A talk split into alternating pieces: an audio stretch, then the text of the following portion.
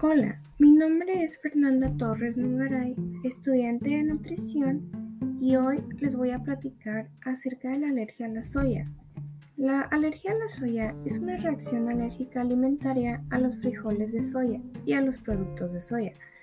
Comienza en los primeros años de vida con una reacción a la leche maternizada de soya, si bien la mayoría de los niños supera la alergia a la soya. Algunos siguen siendo alérgicos en la adultez pero existe un pequeño porcentaje de adultos que la tienen.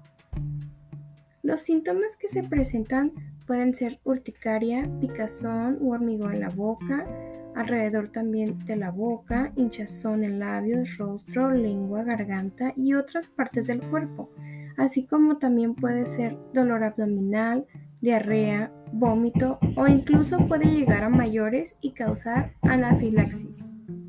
Los productos que consumimos diario pueden contener soya, la cual debemos de tener mucho cuidado con ellos, ya que se pueden presentar como principalmente pues la soya, también pues los alimentos como la leche de soya, algunos productos de bollería, repostería, los sustitutos de carne, galletas, alimentos enlatados, productos comerciales, entre muchos más.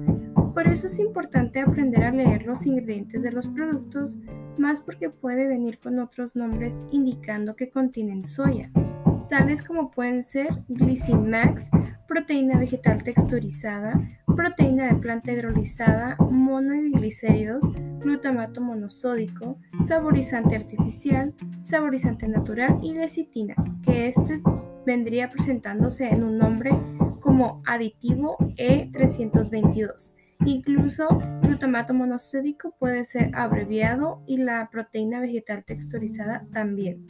Hay que guiarnos mucho por las iniciales. También hay que tomar en cuenta que la sensibilidad a una legumbre a menudo puede estar asociada con la sensibilidad a otra.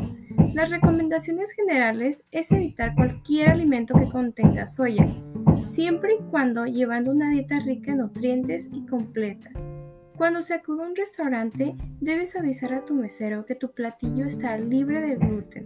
Si en casa alguien consume soya, se recomienda lavar bien los utensilios de cocina para evitar llegar a consumir una pequeñísima cantidad de soya que ni nos demos cuenta. Si se sospecha o se presenta signos o síntomas, es mejor acudir al médico o llamar a emergencias si la situación es grave. Todas las alergias son graves con su debido cuidado, pero hay que considerar que si se introduce el alergen alimentario que nos cause reacción, hay que acudir a emergencias o la medicación que nos indique el doctor.